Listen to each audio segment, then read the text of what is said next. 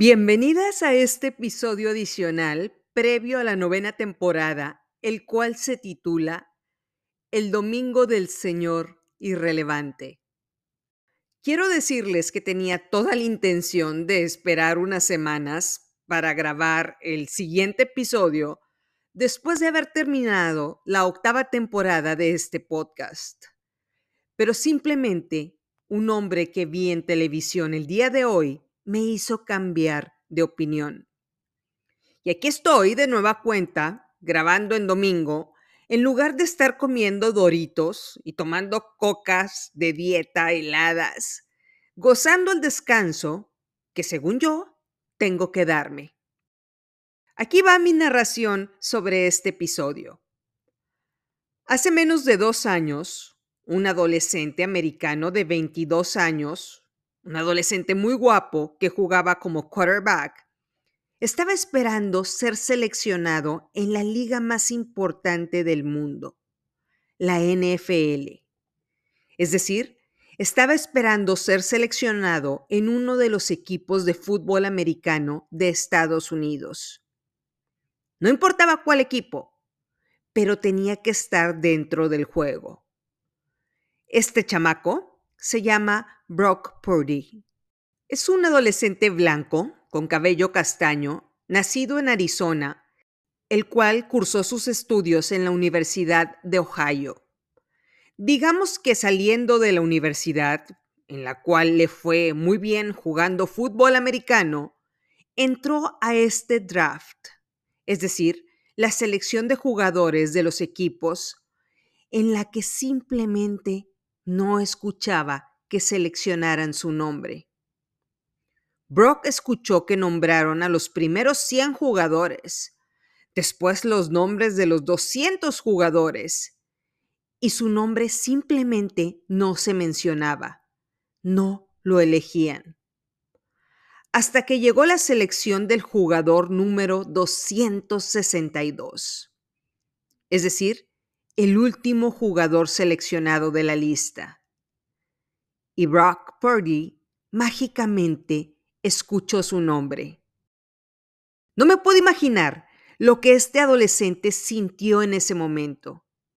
Estaba en las grandes ligas del fútbol americano, el último jugador en ser seleccionado, al que llaman el señor irrelevante, el cual incluso tiene un jersey que lo llama así.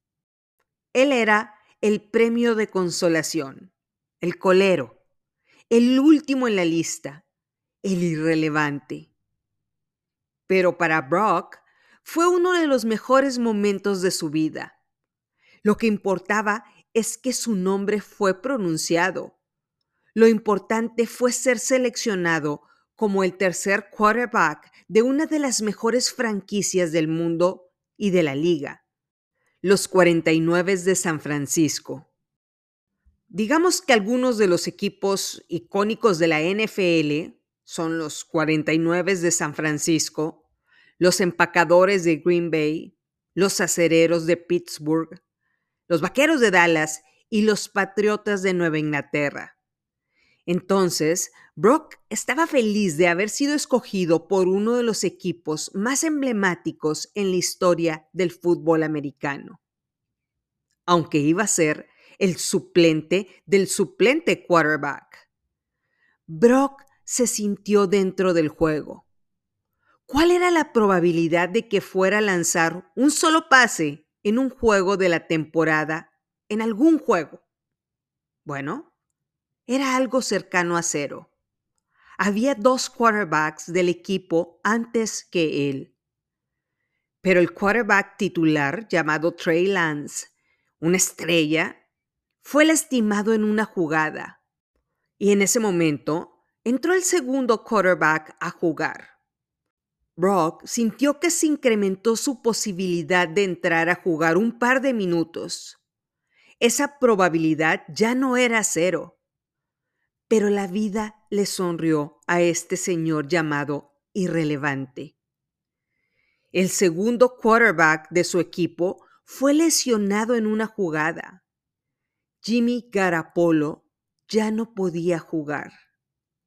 Y en ese momento, en ese increíble momento, la gran oportunidad tocó su puerta. La buena fortuna le dijo, yo ya hice mi parte, es tu turno. Este adolescente, después de un año de ser llamado el Señor irrelevante, el último en la lista, el menos deseado de todos los escogidos, se convirtió en el mariscal de campo de los 49 de San Francisco. En sus manos estaba el rol de liderazgo de un equipo legendario, la responsabilidad de un equipo completo en sus hombros. El número uno, el jefe, el más relevante, cuando venía de ser el más irrelevante. Un niño de 22 años, el cual ya estaba al frente de un equipo legendario y con gran prestigio. Brock se la empezó a creer y empezó a mostrar su valor. Era ahora o nunca. Y este niño empezó a jugar con templanza, pasando el balón con una confianza sobrenatural. Y esta temporada llevó a su equipo a ganar siete victorias consecutivas. Llevó a su equipo a la final de la NFC sin perder un solo juego. El hombre irrelevante lo logró. Y lo logró siendo el quarterback peor pagado de la NFL. Este hombre gana 434 mil dólares al año Digamos que el quarterback mejor pagado gana 55 millones de dólares al año. La diferencia es abismal. Y luego, la vida le siguió sonriendo, gracias a su capacidad y perseverancia.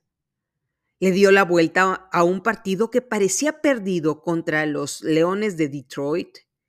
Y hoy, Brock, contra todo pronóstico y probabilidad, jugó en el Super Bowl. Este quarterback, el peor pagado de la liga, se enfrentó al segundo quarterback mejor pagado de la liga, Patrick Mahomes, de los jefes de Kansas City. Terminó el partido en tiempo regular, los cuatro cuartos, y el marcador terminó 19 a 19. Brock Purdy no cometió errores jugó de una forma impecable y certera. Y en el tiempo adicional, perdió por tres puntos contra el equipo que ha ganado tres Super Bowls en los últimos cinco años, a lo que llaman una nueva dinastía de ganadores del fútbol americano. La historia de Brock Purdy nos muestra dos cosas. La primera, no importa si eres la última en la lista, estás en la lista. No importa si eres la irrelevante, estás dentro. Podría ser nombrada la número 262 o la última en la lista, pero tu nombre está ahí. El mundo entero te puede decir que no vas a tener la oportunidad de entrar a la cancha, pero el punto es entender que estás dentro. Si te asignaron el sueldo más bajo, fuiste la última en ser contratada, o alguien te dijo que jamás tendrías éxito por ser irrelevante, espero que veas la cara de irrelevante de Brock Purdy en la banca siendo el suplente del suplente, esperando una oportunidad. Oportunidad que sí llegó. Número dos, cuando alguien nos dice que algo es imposible, no hay que tomarlo como un hecho, hay que tomarlo como una opinión. En mis 25 años de vida profesional, la vida me ha mostrado que vivo en una rueda de la fortuna. Cuando creemos que estamos abajo, con constancia y trabajo, empezamos a subir poco a poco. Algunas veces el tiempo se nos hace eterno, pero con esta fórmula ganadora es cuestión de inercia para que lleguemos al punto más alto de la rueda de la fortuna. Este joven hermoso, Brock Purdy, acaba de comprometerse con su novia y vive en un departamento modesto en el cual comparte el alquiler con otro de los jugadores del equipo. Maneja un Toyota Sequoia en comparación a todos los autos lujosos que la gran mayoría de los jugadores millonarios de la liga usan. Aunque hoy, hace unos minutos, perdió el Super Bowl por tres puntos, él dejó de ser el señor irrelevante y ahora los ojos del mundo entero están puestos en él para ver lo que será capaz de hacer en los siguientes años de su vida. Todavía es un adolescente. Su camino de grandeza, si así lo decide, apenas comienza. Cierro este episodio diciendo que la buena suerte es aquello que les pasa a las mujeres competentes. La buena suerte es aquello que pasa cuando la preparación se encuentra con la oportunidad. Si bien la oportunidad no siempre depende de nosotras, la preparación profesional sí es cuestión de voluntad. Es cuestión de que nos capacitemos para cuando la oportunidad toque la puerta. La combinación nos llevará a un nuevo nivel que nunca consideramos sin importar que hoy nos llamen irrelevantes. Muchas gracias por escuchar este episodio adicional previo a la novena temporada. Muchas gracias por ser parte de esta comunidad. No lo olvides, la buena suerte es aquello que pasa cuando la preparación se encuentra con la oportunidad. Soy Estivalis Delgado y esto es Se empieza de cero.